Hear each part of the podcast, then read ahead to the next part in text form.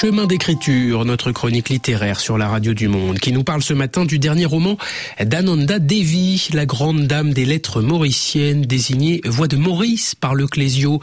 Le jour des caméléons, une fable sur la fin de la civilisation humaine, un récit futuriste qui met en scène donc des caméléons.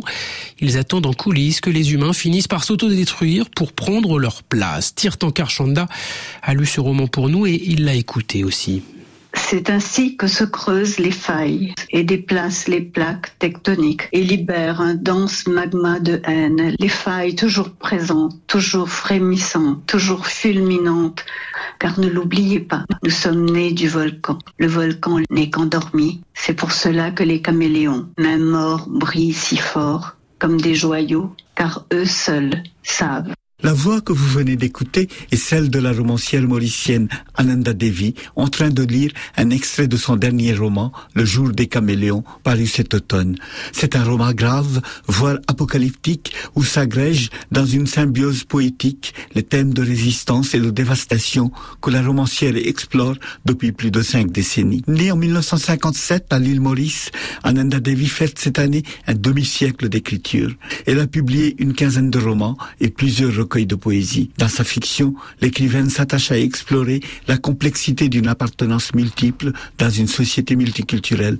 Elle s'intéresse également à l'impact néfaste du changement climatique et aux inégalités sociales, des thématiques au cœur du nouveau roman de Davy. Le genre des caméléons raconte la fin annoncée d'un monde par la rencontre tout à fait fortuite de quatre personnages. Mais tout autour, il y a l'île née du volcan. Le volcan gronde aussi dans la société. Et cette rencontre, ce jour-là, une journée fatidique avec une sorte d'unité de lieu de temps et d'action d'une tragédie classique va conduire vers la fin, l'explosion. À la fois roman social et récit futuriste, l'action du jour des caméléons évolue autour de quatre personnages.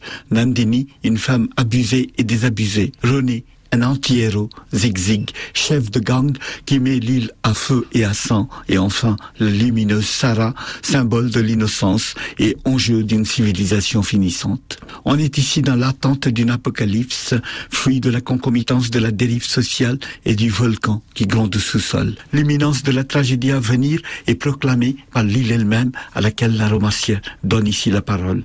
Le temps des hommes est compté, dit l'île, car ceux-ci n'ont pas acquitté de leurs responsabilités Ananda Devi. L'île Maurice, euh, ça ne fait que moins de quatre siècles qu'elle est habitée par les hommes. Dans cet espace limité de, temps, toute la faune et la, flore a, pratiquement été détruite. L'île Maurice est connue pour la disparition du dodo, né du volcan il y a 10 millions d'années. Mais dès l'arrivée des hommes, tout a quasiment été détruit. Et, encore plus maintenant par justement, le consumérisme, le bétonnage sauvage aussi euh, des villes, euh, la pollution. Les plus belles pages de ce livre sont celles où la romancière met en scène les caméléons, présents dès le titre du roman. Envahisseurs venus de Madagascar dans des barques clandestines, ils sont les possibles héritiers du monde post-humain, selon l'auteur. Les caméléons m'apparaissaient comme assez symboliques des problèmes identitaires à, l'île Maurice, ou des questions de couleur, de race, de caste, de, de religion, de langue. Tout ça a contribué à former une société qui est à la fois ce qu'on décrit un peu comme une sorte de nation arc-en-ciel, mais au fond qui est aussi une cocotte minute. Pour moi, les caméléons représentaient bien cette idée qu'ils attendent leur tour et leur jour. Futur maître du monde, les caméléons ont la patience des siècles et la mémoire des lieux, écrit Ananda Devi.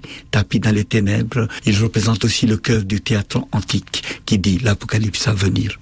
Tirtankar Chanda, le jour des caméléons signé Ananda Devi, c'est à lire aux éditions Grasset.